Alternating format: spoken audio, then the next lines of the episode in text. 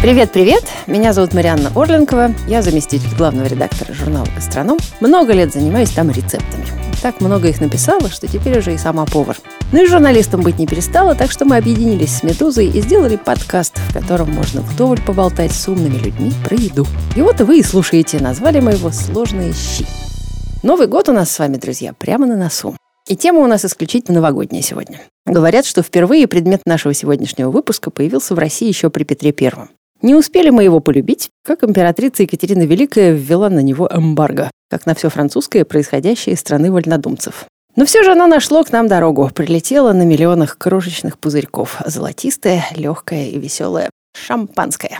Про шампанское я позвала беседовать моего давнего друга Игорь Сердюк, партнер винного консалтингового агентства с красивым названием Double Magnum. Привет, Игорь. Что мы с тобой можем такого удивительного рассказать людям про шампанское, чего они не знают? Я полагаю, я не что знал, они... например, что Петр Первый. Какого Петр Первый? Там только-только Дом Периньон что-то там будто бы придумал. И тут же первым, значит, самолетом отправил Петру Первому на, на завтрак, конечно. А когда вот эти вот бутылки вообще появились, в связи а с это конец 17 века. Это, собственно, Дом Периньон Данион фигура такая мифическая, спорная, дискуссионная, легендарная, впрочем. А хотя я видел, на самом деле, в церкви того самого аббатства в Вилле могилу. То есть это был такой, на самом деле, человек. Он был не просто монах бенедиктинского аббатства Вилле, но он был таким экономом, да, то есть человек, который завидовал хозяйством в аббатстве. Он был действительно выдающимся человеком, в силу чего его положили в самом центре этой такой внутренней части перед алтарем, рядом с настоятелем аббатства. То есть он был значимым человеком, который что-то такое очень важное сделал в жизни, иначе он бы это место посреди церкви не получил. Тем не менее, Дон Периньон, которому долгое время приписывали изобретение вот этого игристого места,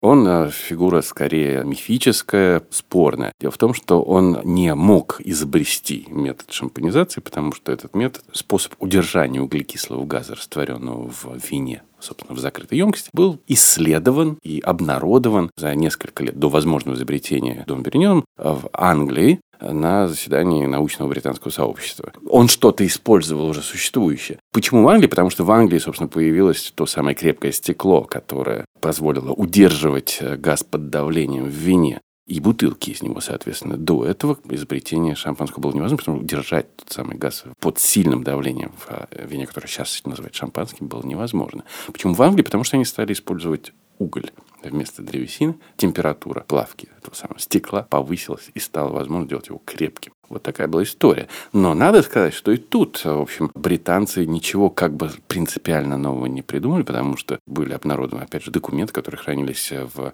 французском аббатстве Сент-Илер, то есть аббатство святого Илариона, игристое вино, которое сегодня считается, может быть, наиболее ранним, бланкет де оно было известно в 1544 году. То есть все-таки французы были первыми, а не англичане? Из того, что мы находим, да, то есть мы можем предположить, что похожие продукты делались в нескольких регионах э, Южной Европы испокон веков. Из каких таких покон, каких таких веков, мы не знаем. Мы знаем, что, например, в Италии похожий метод был тоже. Некая там доисторическая спуманта существовала, и некоторые такие энтузиасты продолжают делать. По сути, что такое первое игристое вино до шампанского периода? Это недоброд. Вино не добродило, в нем остался некий сахар, который продолжал бродить после того, как его перелили в некую емкость. Этот углекислый газ растворялся и появлялся в процессе откупоривания этой самой емкости пена, пузыри, то, что нас так радует до сих пор. Хорошо. Ну, значит, можно считать, что игристое вино древнейший напиток практически. Древний. Ну, хорошо. Древнейший это пиво будет, да? А древний ну, это... ну, как бы, да. То есть, как только напиток научился, то есть, люди научились бродить, у них появилась возможность какое-то количество сахара, которое бродит в вине, оставить недоброжным. А если емкость в какой-то момент, будь то амфора, не амфора, что бы то ни было, оставить закрытой, то какое-то количество превратится рано или поздно в пузырики. Расскажи, пожалуйста, вот что. Каждый народ, или почти каждый культурный винный народ, изобретает какое-нибудь свое игристое. И в магазинах появляются кавы, просеки, просто игристые. Вот можешь сказать, какой принципиальный просека, мне кажется, самое модное сейчас в России игристое вино? Ну да. Чем оно отличается, например, от всех прочих? От кавы и от шампанского. Если мы уходим от, так сказать, дедовского, то в кавычках, до исторического периода, когда просека был примерно тем же, чем был там метод ансестраль там в Лиму или там наше, извините, донское, казачье. Да, цемлянское. Да, цемлянское, совершенно. У нас тоже это было. Так вот, если перейти к периоду, о котором ты говоришь сейчас, после шампанского периода, то просека и некоторые другие спуманты отличаются преимущественно тем, что брожение там происходит э, не в бутылках, как вот в классическом шампанском. То есть там в шампанском методе сначала ты получаешь обычное сухое вино, потом добавляешь туда некий тиражный ликер, сахар, растворенный в том же вине, с дрожжами. И он там вот в этой бутылке дображивает, образуя вот этот пузырик. А итальянский метод и метод, которым делается просека, немножко по-другому делается. Он исключает метод вторичного брожения.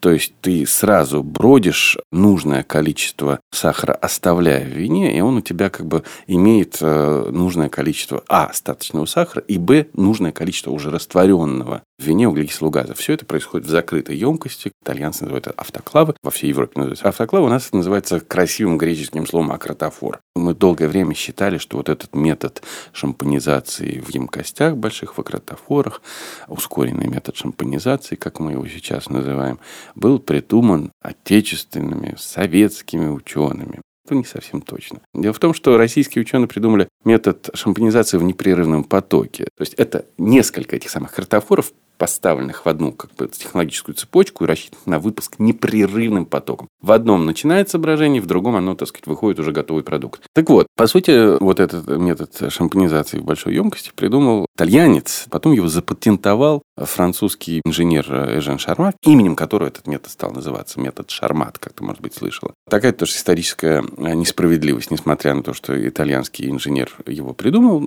французский довел его, так сказать, до промышленного применения. Тем не менее, этот метод использовался. Единственная разница между методом Шармат и методом итальянским заключается в том, что Шармат все-таки использует вторичное брожение в этом самом закрытом резервуаре. А итальянский метод позволяет сразу сбраживать, что называется, на марку, технологическим языком называется. То есть ты задаешь параметр брожения таким образом, чтобы там оставалось нужное количество тебе углекислого газа растворенного, то есть давление нужное меньше, чем в шампанском классическом и нужное количество а, остаточного сахара. Как если это был такой легкий, но очень качественный промышленный а, недоброт. То есть просекка открывается с меньшим чпоком, чем шампанское? С меньшим чпоком, но а, с допустимым большим количеством Потому что... Потому что... Объясню, в чем дело. А, классика шампанского – это когда у тебя тонкие струйки пузырьков мелких подходят к поверхности, а потом там легкий мусс. Это значит, что углекислый газ, который там накапливался в течение вторичного брожения, а потом выдержки на тонком ножовом осадке в бутылке, он хорошо усвоился, да, так сказать, э, в шампанском, растворился и сидит там в усвоенном состоянии. Поэтому, если грамотно открываешь бутылку, он у тебя очень нежно, красиво выходит, и углекислый газ остается внутри, давая тебе вот это ощущение игры во рту. Расскажи, пожалуйста, что такое правильно открыть бутылку? То есть я себе так представляю. Я, мне очень нравится открывать бутылки шампанского. Считается, что это мужская история. Я неоднократно видела, конечно, как наша французская подруга Алена Лаво, она же Мармот, открывает бутылку э, ножом. Ну, вот это сабрирование, Сабраж, да? да, это, конечно, очень прикольно все. Но я нормальный человек, беру полотенчика. И потихонечку, потихонечку открываю, чтобы был тихий чпок. Правильно ну, я делаю или неправильно? Правильно. Наша олдскульная традиция. Первое, что надо делать, э, охладить достаточно бутылку, чтобы она все-таки была не очень теплой. Но это а, важно, вот охладить достаточно. То есть я знаю, что народ любит, забыв вовремя поставить бутылку в холодильник, кидаться, бросать ее в морозильник. А это же неправильно, так да? можно. Почему? Можно? Да. А считается, что это какой-то Температурный плохой... шок. Да, да, да. Ничего, да. никто не сдох от него. Некоторые, наоборот, считают, что постепенное и долгое охлаждение хуже, чем э, шоковое. Есть разные точки зрения на этот счет даже среди специалистов. Ну, ты считаешь, что температура шампанского должна 12. быть? 12 градусов. Охладить. Предположим, плюс-минус 12 градусов, да? Да. Это хорошая температура классической подачи классического игристого вина. Да и вообще белых вин, большинства. Что мы делаем дальше? Дальше мы ее не трясем. Что если вы хотите там, как я в своей молодости глупо сделал, получил пробкой в глаз, чего никому никогда не желаю. То есть вот этих вот сотрясаний, там, жонглерства, даже если вы заядлый там флорингист, бармен, кто бы то ни было, не трясем, спокойно ее достаем. И перед тем, как мы начинаем что бы то ни было с ней делать, мы переводим ее, а, от себя в сторону соседа, так сказать, да, и ставим под угол примерно там 45 градусов, 35-45 градусов наклон. Вот в этом состоянии она не, выстрелит. Одной рукой вы ее придерживаете, второй начинаете снимать сначала вот эту вот капсулу. В большинстве случаев есть такой язычок, который потянешь, он как бы верхнюю часть капсулы снимает. Фольгу ты имеешь в виду? Да, да, ага. да. А там открывается проволочка мюзле, как правило. Там есть э, совсем такие, так сказать, изыски, которые там на скобу это делают, еще каким-то дикойным образом. Ну, классический э, способ это прикрепить вот эту пробку вот этой проволочкой, При которая называется мюзле, она же уздечка, да, по-нашему. Одной рукой придерживая шампанское в этом самом положении под углом, второй спокойно, не торопясь, без суеты, открываем вот эту спираль уздечки, снимаем ее, не боясь, ничего не выстрелит. Как только вы это сняли, тут берем полотенчик есть люди, которые любят поворачивать пробку, да, а бутылку удерживать. Есть люди, которые держат правильно, считается, будто бы держать пробку вот этой самой рукой и бутылку чуть-чуть поворачивать. Это мужской должен быть способ, у мужчин обычно больше рука. Ну, так вот или иначе. Это, и вот это вот ощущение, как только вы... Главное держать пробку, на самом деле. Как только вы чувствуете, что она уже пошла, вы ее удерживаете даже. Вот этот самый, дожидаете такого звука. А наливаем мы в бокал, наклоняя бокал. Ну, во-первых, какой бокал? Классный да. такой вопрос. Сейчас мода меняется на бокал. Одна из классических форм – это так называемая шампанка. Блюдце. Это такое блюдце. Это классическая форма. Будто бы, по легенде, была снята с груди. То ли Мария Антуанетта, то ли там Помпадур, уже кто-то из них, в общем, не Кто помню. Дал Кто-то, грудь? да, чья это была грудь, не знаю, но не сам. Ну, вот. хорошо. Да, ну, так, Дальше мы можем перейти к флейте. И там тоже может быть много разных. Да, флейта, она более популярна и долго была популярна с самого начала. Вообще, одна из первых... Это такой вытянутый бокал, да, если да, да, да, да. да? Она была популярна, легенда об этом говорит, при дворе достаточно противоречивого короля Людовика XIV, во время царствования которого сказать, шампанское было впервые создано и к двору которого попало. Сейчас, в силу того, что мир вина стремится в сложности какие-то, утонченности стиля, считается, что ни та, ни другая форма не способствует глубокой дегустационной оценке, поэтому используют э, форму э, больше похожую на форму хорошего бокала для хорошего белого вина с разными какими-то там отсылами к шампанской форме, потому что вот воронкообразный вход в ножку нужно для того, чтобы струйка пузырька была ровной. М. Больше ни для чего. А То в, есть в флейте этого разве не достигается? Нет? достигается, если там есть вот эта вот воронка. Но, в общем, аромат из флейты идет сразу куда-то там в небеса. Нос надо правильно Да, а вот когда ты имеешь хороший бокал, у тебя аромат концентрируется к верхней части, вот зауженной части бокала, чтобы вполне его Как у оценить. вас все это не просто в вашем да, винном у мире, нас, с ума но сойти. за- зато у нас с удовольствием. Вот мы с тобой с самого начала говорили про Петра Первого, значит, мало понятного, да? А, но вообще же история проникновения массового шампанского в Россию, она довольно известная. Если я ее правильно понимаю, то был момент, когда в самом начале 1810-х годов вдова Клико начала поставлять какие-то, значит, ограниченные партии. А потом случилась война, войска наши со временем, значит, вошли во Францию, в частности, в провинцию Шампань, оккупировали там все, что можно, сидели в винных погребах, опустошали их. И была такая история, что мадам Клико, которая должна была рвать на себе волосы, потому что, значит, опустошались ее запасы, сказала какую-то фразу типа «Ничего, сегодня они пьют, а завтра они будут Да. платить». И тут же, значит, подписала какие-то контракты, отправила какую-то немеренную партию шампанского в Россию и понеслось. Ну, э, на самом деле, не совсем немерено. Это была действительно очень интересная придумка. Ее или ее коми-вояжера мы точно сейчас не знаем. Действительно, она еще пока действовала эмбарго на поставку вообще всего французского, куда бы то ни было, в силу наполеонских войн. Она в обход этого эмбарго отправила морским путем северным некий груз шампанского для российского, как она всем говорила, для императорского двора российского, что, естественно, привлекало немало внимания к секретной, в кавычках, партии, о которой все уже говорили. И в каждом порту, где партия останавливалась, ее чуть-чуть оприходовали, и понятно, что молва неслась впереди о секретной, в кавычках, партии, которая в обход всех запретов идет к двору русского императора. Очень талантливый маркетинговый ход. И самое смешное, что пока эта история так вот от порта к порту шла, сняли такие эмбарго, и сухопутным путем первая партия дошла до Петербурга быстрее, чем та, которая... Ну, это просто была рекламная кампания, нормальная история. Очень хорошо все было придумано. И на самом деле первая из известных серийных этикеток была ее этикеткой, которая была на том самом шампанском, которое было а, урожай 811 года, года Вино кометы, кометы. да, и там маленькая этикеточка с изображением падающей звезды, Ван для Комет и ее инициалы ВСП, Вевклику Понсарда. А то, что Россия и другие страны, будь то Англия, Америка, были крупными импортерами шампанского, это понятно, целыми урожаями скупали у домов шампанских. Понятно, что э, многие э, в память об этом имеют какие-то даже свои кюве или символику российскую на своих этикетках. Ну, считается, что вдова Клико на своей этикетке якорь поместила будто бы в честь якоря с питерского герба. Ну, это сомнительно. На самом деле есть за и против, но эта версия существует. Есть э, там Канар Дюшен с элементами российского герба. Известная, конечно же, марка Луи Родрер, которая имеет российский герб на своих, так сказать, капсулах, прикрывающих пробку. И не говоря уже о вот этой самой марке Кристаль, которая... Знаешь, почему, да, она была Нет. сделана? Потому что наш император, трагически погибший Александр II, был любителем шампанского этого дома. Он панически боялся бомбы, той самой, которая его все-таки погубила, грубо говоря. Для него специально а, сделали шампанское вино от этого дома в прозрачных бутылках из хрусталя и с плоским дном. Обычно шампанская бутылка для прочности делается с таким коническим углублением на дне. Там можно было что-то спрятать. Вот чтобы этого не было, сделали плоскодонную, что трудно, потому что шампанское под давлением находится изнутри. Тем не менее, такую бутылку удалось сделать из хрусталя, и она была прозрачной и плоскодонной.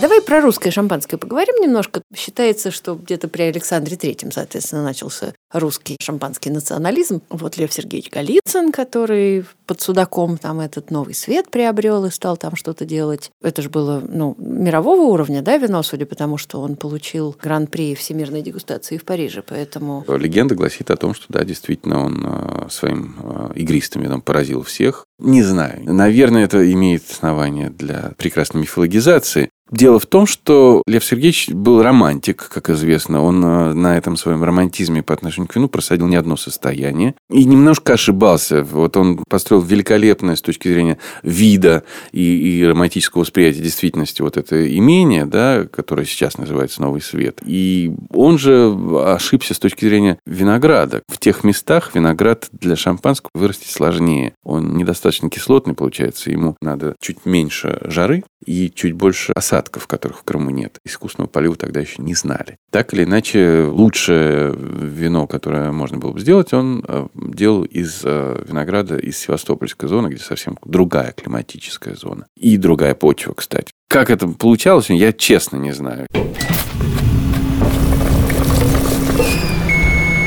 Так, а сейчас нам нужно послушать прекрасные комментарии наших любимых шеф-поваров. Сейчас мы потихонечку будем их слушать один за другим. Давайте начнем с Елены Савчук, шеф-повара лондонского ресторана Холли Кэррот.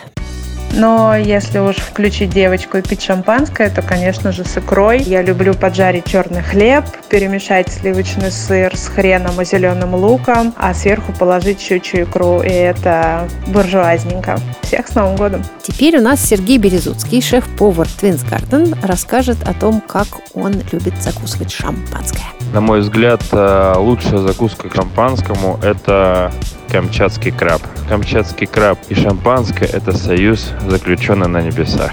С наступающим Новым годом! Теперь, что интересно, любит у нас есть Катя Плотникова, шеф-повар и ресторатор, когда она пьет шампанское. С наступающим Новым годом! Самая моя любимая закуска под игристое – это простые чипсы. Давай, пожалуйста, послушаем Андрея Шмакова, который возглавляет прекрасный ресторан «Савва» в гостинице «Метрополь». Лучше всего для блюд подойдет э, свежий огурец и какой-нибудь сашими из лосося. То есть это настолько свежий и чистый вкус, что он будет очень хорошо сочетаться с блюдом. Вообще для шампанского очень хорошо также хурма, например. Чуть-чуть меда, чуть-чуть яблочного уксуса. Пчелиная перга тоже можно сверху. Она тоже очень хорошо. Маслянистый такой вкус у нее будет. Любой тартар говяжий очень хорошо подходит к спарклингу. Только чтобы этот тартар не был, наверное, насыщен очень сильно там ворчестерским соусом или табаско. То есть я считаю, что он такой должен быть чистый, чистый вкус у мяса. А вообще, я думаю, что икра и шампанское лучший пейринг в мире. Хочу всех поздравить с наступающим Новым годом. Пожелать в Новом году здоровья и успехов.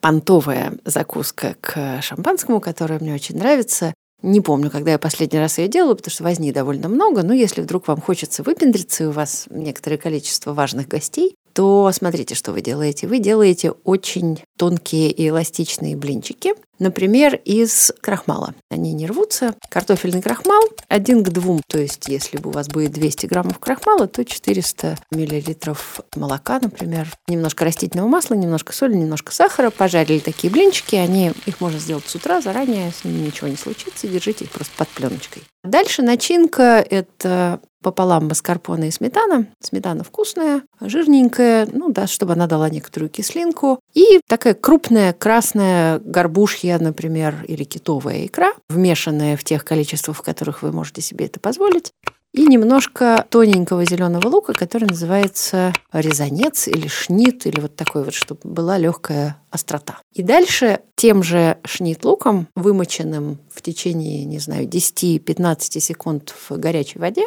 вы начинили вот этот блинчик и завязываете такой мешочек. Очень красиво выглядит. Иногда завязывают спагетти чуть-чуть недоваренными. Красиво смотрится. Блинчики делаете не очень большие. И тогда у вас вот эти мешочки будут такие аккуратненькие. Ну вот, вот такая есть закуска. А у вас что? Во-первых, совет который мне дал преклонных лет серьезный, умудренный человек из числа виноделов юга Франции. Если вот есть сомнения, что к чему, то вот выбирать соответствие еды и вина по цвету грубо говоря, красное к красному, белое к белому, а розовое к розовому. Что вообще надо сказать про сочетание с игристыми винами? Считается, что это может быть самое универсальное вино, которое подходит к любой части там, трапезы, до трапезы, после трапезы. С шампанским начинают об этом все знают, что классический аперитив, которого можно начать ради возбуждения аппетита. А есть традиция, которую знают меньше, но она абсолютно аристократическая, в большей степени английская, после всего после коньяка, после чего бы то ни было. Удивительно, это да. То есть это вот освежить себя после всего, что было съедено и выпито, это замечательная, поверь мне, традиция. И очень новогодняя, мне кажется, знаешь, последнюю бутылку шампанского. В 8 можно... утра там примерно. Кто до скольки. А как же вот повышать градус, понижать градус? Это что, опять ерунда какая-нибудь? Ерунда, конечно, страшная. Есть такое правило подачи вин, оно называется правилом крещенда. Его можно упростить, сказать, что надо повышать, значит, по содержанию сахара, по содержанию спирта, по чего угодно повышать. Но главное, что повышать по уровню восприятия, да, самое лучшее, прекрасное во всех смыслах надо оставлять на потом. Самое простенькое с этого начинаешь, и самое прекрасное оставляешь на потом. Тогда будешь счастлив. Твоя-то какая любимая закуска в результате? Не с ссылками на этих умудренных. Ты вот что любишь с шампанским? Одна из любимых, это, конечно, будет черная икра. Так, нет, я тебя ненавижу. Мариан, ты можешь... Э, Селедка! Да нет, салат оливье. Ой, очень хорошо. Как я же? серьезно говорю, конечно. что салат оливье, это может быть лучше все оттенки вот этого жирного, маслянистого, текстурного. Сладенького, да, солененького, да. хрустященького. Это, это, это очень хорошо подходит к классическому блюду, поверь мне. Я хотел бы еще сказать, что, вопреки предыдущему рецепту, надо быть осторожнее с добавлением к шампанскому таких нарочито зеленых вещей, типа огурец свежий, и нарочито уксусных. Уксус и зелень они вообще с вином осторожнее надо совмещать. Но особенно там, допустим, зелень к розовому шампанскому ноль. Нельзя. Нет. Розовое и зеленое не сочетается. Между прочим, Оливье посвящен наш предыдущий подкаст, который мы записывали с прекрасной Катей Пал. Друзья, если вы вдруг его пропустили, посмотрите, пожалуйста, в описаниях обязательно есть на него ссылка. Ну вот наши красивые предки, они закусывали шампанское, в частности, устрицами. Как ты относишься к устрицам? Хорошо. А, нет, ты можешь смеяться. Я просто Атлантическую Францию люблю больше, чем какую бы то ни было другую Францию. Вот все западное побережье и северо-западное, там, начиная от Нормандии. И дальше вплоть до бордоских всяких там заливов аркашонских, устричные места. Как я могу не любить? Конечно, люблю. Я люблю больше такие йодистые, э, сухие, соленые, чуть менее жирные, да. И к этому, соответственно, к каждой разновидности устриц ты должна подобрать э, свой стиль шампанского, потому что шампанское – это такая же галактика, галактика устриц.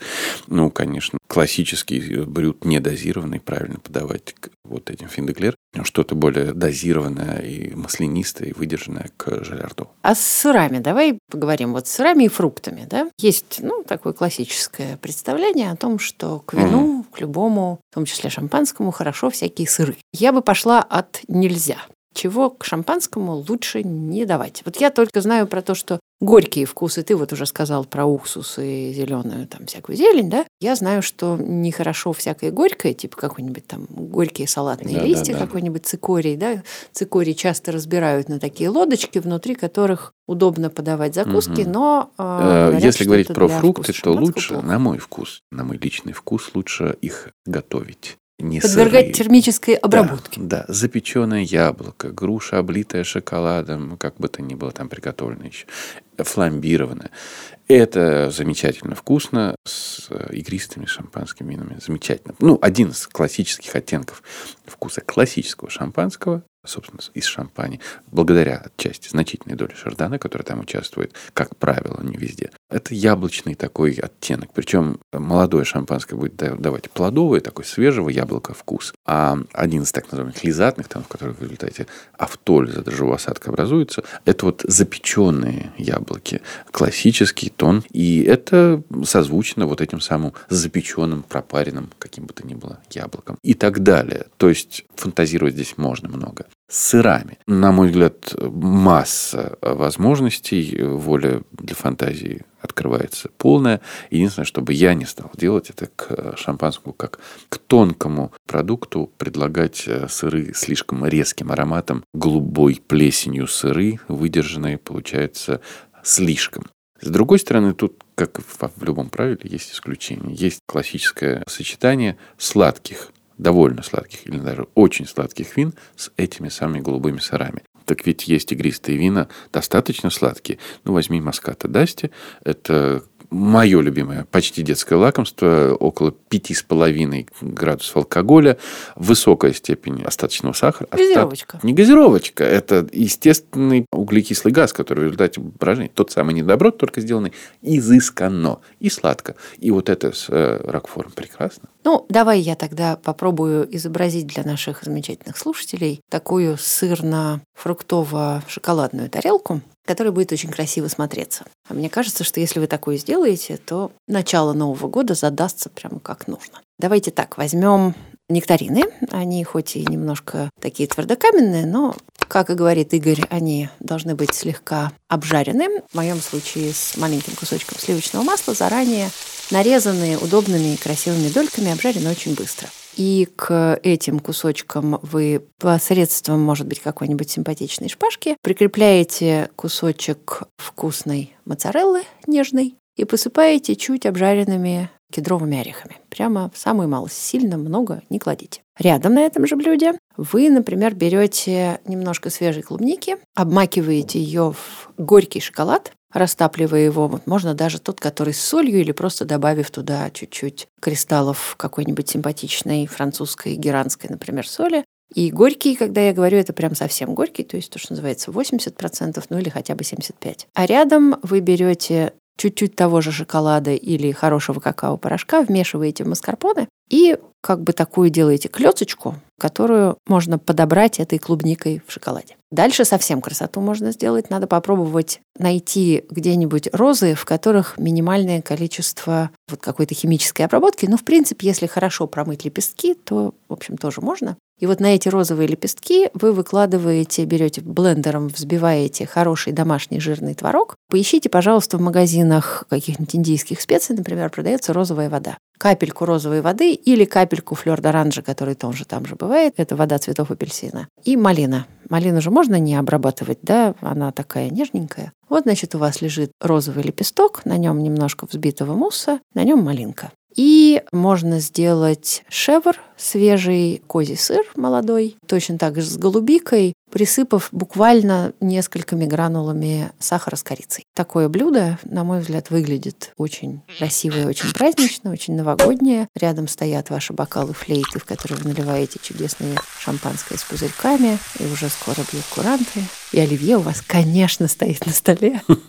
А мы с Игорем вас поздравляем. Очень хотим, чтобы у вас все было в новом году хорошо. И вы нам того же пожелаете с той стороны подкаста. Игорь, спасибо тебе большое, что ты пришел. Это был Игорь Сердюк. Пока-пока, говори. С наступающим. Марианна Орленкова, подкаст «Медуза. Сложные щи».